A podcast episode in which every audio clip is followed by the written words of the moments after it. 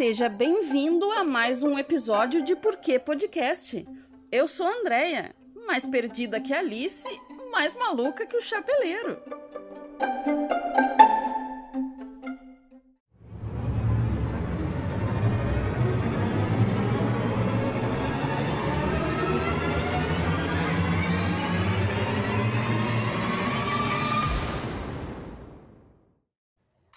Vou falar de eleições. Sim, eu sei que já acabou. Mas uh, eu sou mesária voluntária há uns 12 anos, mais ou menos. E já fui promovida a presidente de mesa. E eu, eu me resguardei de tudo nesse tempo que a gente está vivendo. Mas achei que esse dever cívico eu tinha que cumprir, então eu não dei para trás, assim, eu fui. Só que foi diferente porque uh, eu senti falta dos nossos idosos, que obviamente não foram, né? Mas eu também senti falta, e senti muita falta, dos mini eleitores, porque o, o nosso juiz eleitoral aqui disse que, é, que ele incentiva que os mini eleitores participem, né, junto com seus pais e tal, do processo. Na última eleição, antes dessa, até bala eu levei para os mini leitores. Então, assim, foram muito poucos que foram, mas também os pets. Os pets não foram votar com seus, com, com seus eleitores. Então, assim, essa eleição, além de não ter a comilança, né? Porque sempre tinha comilança, faltou essa, esse lado lúdico, assim, das crianças, dos idosos, que a gente agradece porque veio votar, e, e os pets que a gente faz sempre um. E, e tem muita gente que tem dúvida com relação ao processo, né? Então, meu sobrinho tinha uma dúvida que talvez você tenha, né? Uh, porque a gente está no momento em que as instituições estão sempre sob júdice, né? A gente não. tá sempre com o pé atrás. E aí, meu sobrinho pegou e disse assim: É, mas e as entradas USB da urna? Aí eu digo para vocês: todas as entradas externas da urna seja o pendrive onde é gravado os dados ou qualquer entrada USB, é lacrada e fica na parte de trás da urna, ou seja, de frente para a mesa dos mesários, né? Eu tô ali de olho, então assim, não tem como levar um pendrive para botar informação na urna, gente, não tem como. Além do que, qualquer cidadão pode entrar no site do, do TSE e ver o resultado da urna em que votou. Então, assim, se tu votou no Zezinho João da Silva e na tua urna não tinha nenhum voto para Zezinho João da Silva, aí vai ter problema, entendeu? Eu, como presidente de mesa, tenho obrigação de trazer meu boletim de urna e ir no site do TSE conferir se o que saiu da minha urna é o que foi computado no geral. Então, assim, sem síndrome de vira-lata, gente, o nosso processo informatizado de eleições é muito legal. Confia.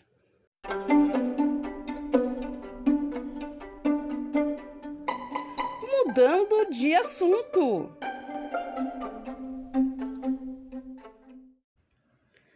Realmente não tem como falar de cotidiano sem falar da pandemia, né? Aquela pandemia que uns acham que tem, outros acham que não tem. Mas eu tive desejos, sabe? Não é só grávida que tem desejo. Eu tive desejos. Uh, desejos de isolamento voluntário, porque quarentena não é, né? Porque quarentena é se tivesse regulamentado e o povo pudesse fazer, né? Então, assim, no meu isolamento voluntário, né? Eu tive vários desejos, os mais diversos. O primeiro de todos foi pintar a unha de preto. Ah, André, mas tu nunca tinha pintado a unha de preto? Já, né? Já, sempre gostei de variar esmalte na unha quando estava na faculdade, né? Mas hoje em dia nem, nem esmalte eu boto, porque vamos combinar que também não é ecológico, né? E dá trabalho. Mas me deu uma vontade assim, ó. Eu preciso pintar minha unha de preto. Só que eu, eu, eu fiz tipo um desafio de desapego lá no início do ano, final do ano passado, não lembro. E o meu esmalte preto foi parar com o meu sobrinho, né? Porque o, todo mundo pinta a unha de preto. E aí eu, gente, eu me prestei para chamar a farmácia, que aí eu já aproveitei pedi outras coisas, né? Porque eu realmente precisava, necessitava pintar unha de preto. Fútil, total. Mas eu me senti realizada olhando a mãozinha com unha de preto. Mãozinha, né? Porque a minha mão é pequena. Outro. Outro desejo de quarentena foi fumar. Só que assim, tem um problema. Eu não sou fumante e não gosto do cheiro de cigarro, né? Então, assim, é um problema, realmente. Aí eu experimentei, disse, ah, vou comprar um cachimbo, que o meu, de uma, de uma fantasia antiga de Sherlock Holmes, tinha quebrado fazia tempo. Comprei tudo para fumar cachimbo. Só que cachimbo tem o mesmo fedor de cigarro, né? E dá um trabalho acertar o negócio. É uma arte bem bonita, eu, eu aprecio, né? Mas não precisava ter tabaco, né? No, no cachimbo. E então eu comprei um narguile, narguilé, narguilé, como vocês quiserem chamar, e descolei a essência sem tabaco e sem nicotina. E aquilo é um ritual, né? Porque é um saco, né? Porque bota água e prepara o negocinho e fura. E aí dá um, uns 30 minutos de fumaça. E aí tu fica fazendo bolinha de fumaça. Pra ansiedade, concordo que dá uma diferença, sabe? Porque quando o coração acelera e tu não sabe bem por quê, aí tu fica lá brincando de fumaça. Então foi outro desejo de quarentena. E aí começou, é, abriu os desejos internacionais, né? Tem uma amiga que disse que eu tenho que me mudar para Dubai, porque narguilha é de origem da Índia, do Paquistão. E aí outra coisa que eu estou com desejo, mas não consegui ainda fazer, é desejo de cuscuz. Eu nunca comi cuscuz na vida. Eu gosto de milho. Eu sou aquela pessoa que pega a lata do milho, abre como de colher. Mas o cuscuz eu nunca tinha nem pensado em como é que faz. Eu já comprei tal dos flocos de milho para comer o cuscuz, que pode ser doce, salgado. E também vem lá do norte da África, né? Então, assim, meus desejos internacionais de isolamento voluntário. E, e aí, por fim, eu invejei uma amiga, né, que tinha uma prensa francesa para passar café e comprei a prensa francesa. que na verdade não é não foi os franceses que inventaram, tá? Eles só patentearam. A prensa francesa é italiana, assim como a cafeteira italiana, aquelas de bico de fogão. Então é, é muito chique, né? Porque fica em contato com os óleos essenciais e tal. Mas o que eu gostei é que não tem lixo, né? Não tem filtro só a borrinha do café ali. Passou, bota num potinho e pá, bota na geladeira para já tirar o fedor de dentro da geladeira, né? Porque uma cebola, né? Sempre fica aquele, aquela nhaca de geladeira. Então, assim, só desejos internacionais nesse isolamento que eu tive. E, e tem ainda outros que eu ainda vou cumprir, né? tipo tatuagem. Mas isso é assunto para outra hora. Soletre Esperança. V-A-C-I-N-A. Vacina. Que é o assunto do momento, né? Então, assim, eu já disse, eu tenho os braços bem largos, pode aplicar todas.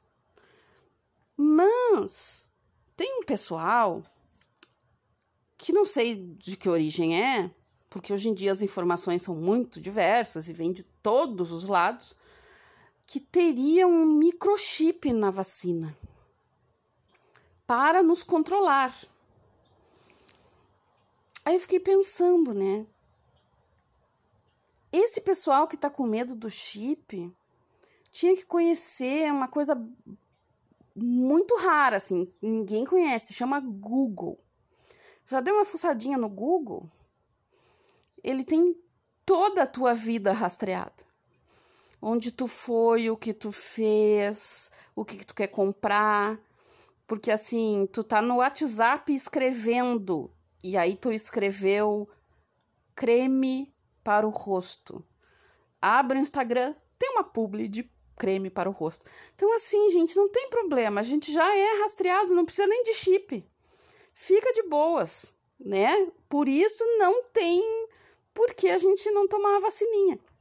Mas, se não quiser tomar, eu super respeito. Sobra mais para mim, que não sou nem profissional da saúde, não sou idosa, não sou indígena. Então, assim, não quer tomar? Beleza, eu tomo por ti. Eu tenho tido sonhos de longa-metragem. Que sonho já é uma coisa meio esquisita, assim, não tem pé nem cabeça, né? Mas eu tive uns sonhos, assim, longa-metragem, Full HD. E parece que é um fenômeno mundial desse nosso ano atípico das pessoas terem sonhos vívidos, né? Então seria um fenômeno mundial, sei lá eu, como é que chama? Consciência coletiva, sei lá. Só sei que teve um que entrou assim, ganhou o Oscar dos meus longa-metragem de sonho. Porque eu, tava na Rua da Praia em Porto Alegre, aí daqui a pouco eu já tava em Rio Grande e era uma tempestade e os prédios tudo desabando, mas assim, numa nitidez, sabe? E, e aquilo continuou. Não, não tinha assim. Não apareceu um, um jegue no meio do sonho, sabe? Tinha continuidade. E aí eu disse para os meus pais que eles eram para eles saírem da casa dos meus avós em Rio Grande, porque ia desabar e eles dizendo que não ia desabar e eu mostrando os prédios desabando. Foi assim, ó, longuíssima metragem. E eu, e eu acordei lembrando do sonho. Então, assim, tinha, tinha com certeza tinha direção, claque, até dublê no meu sonho. E assim, ó, eu tenho, tenho curiosidade de saber se todo mundo tá tendo esses sonhos estranhos. Então, assim, se quiser me contar, fala nós. Uma coisa que que aconteceu nesse, tipo, eu, eu disse que não ia fazer retrospectiva, mas tô fazendo, né? Eu ganhei na loteria esse ano. Sim, eu ganhei 513 reais na loteria. E eu nem lembro se foi, me, se foi Mega ou Quina. Foi assim, quatro números de uma delas. Ganhei 513 reais.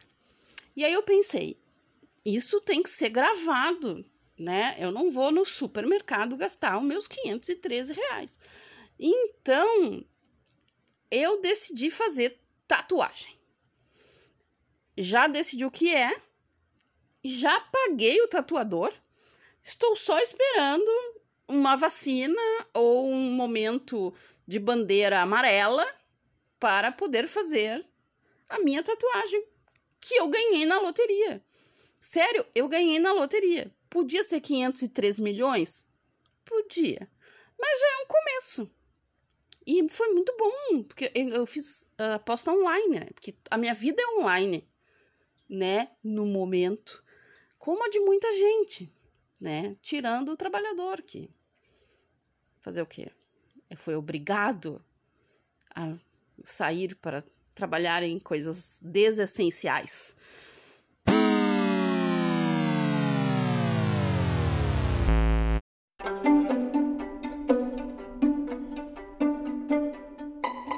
E acho que já tá de bom tamanho. Tamanho suficiente para você tomar um banho, lavar uma louça, dirigir até o supermercado ouvindo o Porquê Podcast. Enquanto eu falo, você acha que eu estou arrumada. Não estou! Se quiser trocar uma ideia comigo, é só me achar no Instagram, andrea.s.cunha.